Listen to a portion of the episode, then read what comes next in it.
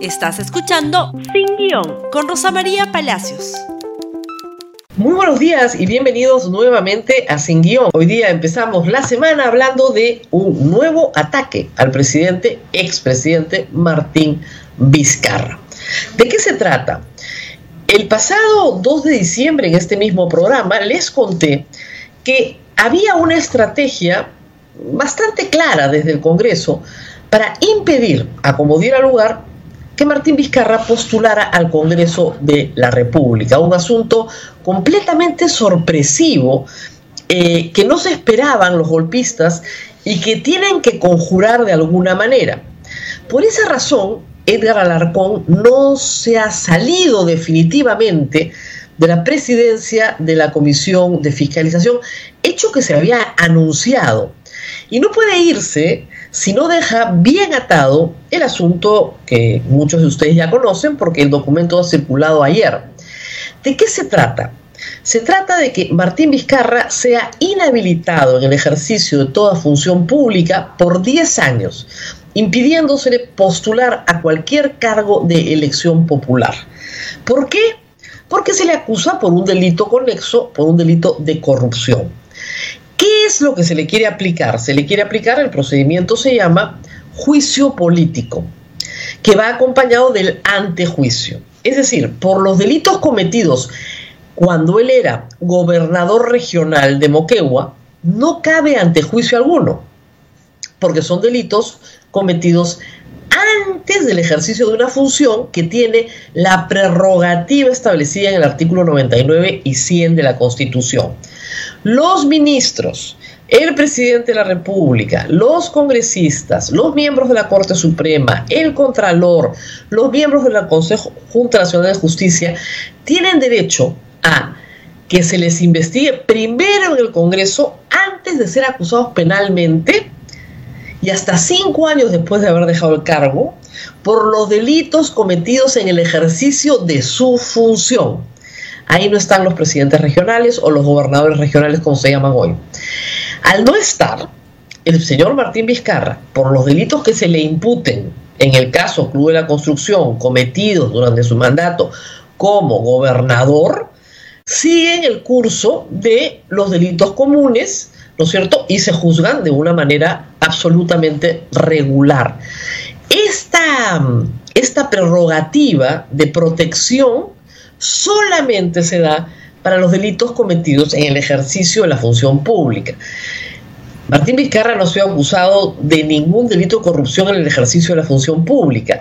De lo que se le ha acusado es de una contratación irregular en el caso Richard Swing, un cantautor bailarín contratado en el Ministerio de Cultura una denuncia francamente frívola que no alcanzaba ni siquiera para vacar al presidente en este Congreso. Pues bien, el señor Alarcón ha utilizado esa denuncia para obtener un objetivo mayor, impedir la postulación del señor Vizcarra. ¿Por qué? Porque efectivamente el señor Richard Swing ha sido contratado durante la presidencia de Martín Vizcarra y se le imputan delitos, pero al mismo tiempo se le imputa una infracción a la Constitución. Para los delitos, que sea pues cohecho, que sea colusión, negociación incompatible, tráfico de influencia, lo que ustedes quieran, se va a la Corte Suprema. Pero para la infracción de la Constitución, que hasta ahora no sabemos cuál es, existen tres sanciones. Eso se llama juicio político. Eso sí es un juicio político. Y esas tres sanciones son suspensión, destitución o inhabilitación para el ejercicio de cargo público. ¿Ok? Entonces, en ese conjunto de ideas de lo que les estoy explicando, el señor Martín Vizcarra, para el señor Alarcón, ha cometido un delito, va a la Corte Suprema, ha cometido una infracción a la Constitución y en el mismo Congreso se tiene que votar su inhabilitación. En este Congreso, que con 105 votos le dio un golpe de Estado. ¿Cuál es el procedimiento? Bueno, acá sí hay un juicio, entre comillas, hay una función jurisdiccional. La subcomisión de acusaciones constitucionales recibe la denuncia constitucional del señor Alarcón. Una vez que la revisa, le da mérito, hay un congresista que es ponente, se vota. Si se aprueba, pasa a la comisión permanente. Y la comisión permanente de nuevo discute, invita al presidente a su defensa y en la comisión se decide acusar o no por delitos y por infracción a la Constitución. Y se vota separado. Y luego esto se presenta ante el Pleno. Y en el Pleno se tiene que votar separado porque la acusación por delito tiene una mayoría y la acusación por infracción a la Constitución tiene otra mayoría. Así de complicado. Es decir, para los delitos, el, Pleno acuerda, ¿no es cierto?, acusar al presidente de la República ante la Corte Suprema, porque finalmente eso se vaya a la Corte Suprema, eh, y se necesita mayoría simple, 66 votos. La fiscal de la Nación tiene que asumir la causa, porque tiene que asumirla la Fiscalía Suprema, o un fiscal supremo que ella designe, y no puede modificar los términos de la acusación. Pero para la infracción de la Constitución se necesitan 87 votos, una mayoría calificada. Pero ojo, en ambos casos no puede participar en esa votación en el Pleno los 30 congresistas que integran la comisión permanente. Es decir, si el Congreso tiene 130 congresistas, los 30 de la comisión permanente no participan porque ellos han acusado y de los 100 que quedan, 87 87 tienen que votar a favor de la inhabilitación para el cargo para el ejercicio público, digamos, de la función pública en los próximos 10 años. Dice hasta 10 años, puede ser menos. Como ustedes comprenderán, es una mayoría hipercalificada. Para poner un caso reciente, el señor Kenji Fujimori fue acusado en los mismos términos.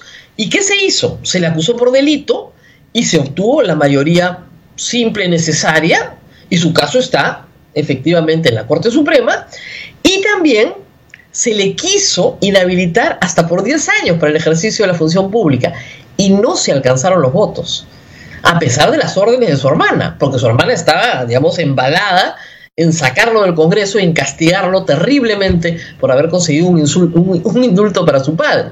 Entonces, con Kenji no pudieron la pregunta es, ¿podrán con Martín Vizcarra? Es una mayoría calificada. ¿Tiene el señor Martín Vizcarra alguna defensa posible? ¿Hay algo que pueda hacer mientras tanto? Algunos dirán, bueno, es un procedimiento largo, ¿no? Subcomisión de acusaciones constitucionales, luego viene la permanente, luego la acusación, la defensa, etc. ¿Saben cuánto tiempo se demoraron en sacar a Kenji Fujimori? 37 días. 37 días. Las elecciones son en cuatro meses. Así que si quieren, pueden. A toda velocidad y pueden. Obviamente no es el caso de Chávarri, ¿no? ni de Nostroza. Eso sí se demoran dos años o tres o lo suficiente. Pero en este caso sí lo pueden hacer a toda velocidad. Lo que reafirma que el golpe de Estado efectivamente no tuvo en realidad ninguna connotación jurídica, no les preocupaba los presuntos delitos cometidos por el señor Vizcarra. Lo que, lo que les preocupaba era tomar el poder, hacerse del poder en un periodo electoral, tal vez con el propósito de postergar las elecciones y otros propósitos conexos. ¿Puede el señor Vizcarra hacer algo? Sí puede ir al Poder Judicial, plantear una acción de amparo, pedir una cautelar, invocar resoluciones de la Corte Interamericana de Derechos Humanos que impiden que se utilice un espacio político para impedir el derecho constitucional a elegir y ser elegido. Así que caminos tiene, pero sabemos que al expresidente no le gusta litigar. No ha peleado estos espacios en el pasado, probablemente no los quiera pelear ahora, pero queda claro que hay una convicción del señor Alarcón y sus socios, porque tiene socios en el Congreso, ya, ya los ha tenido antes, de que Martín Vizcarra no puede participar en estas elecciones. Le tienen terror al voto popular y van a hacer todo lo posible porque no participe. Vamos a ver cómo continúan las cosas en el Congreso. Muy bien, nos vemos mañana. No se olviden de compartir este programa. Gracias por escuchar Sin Guión con Rosa María Palacios. Suscríbete para que disfrutes más contenidos.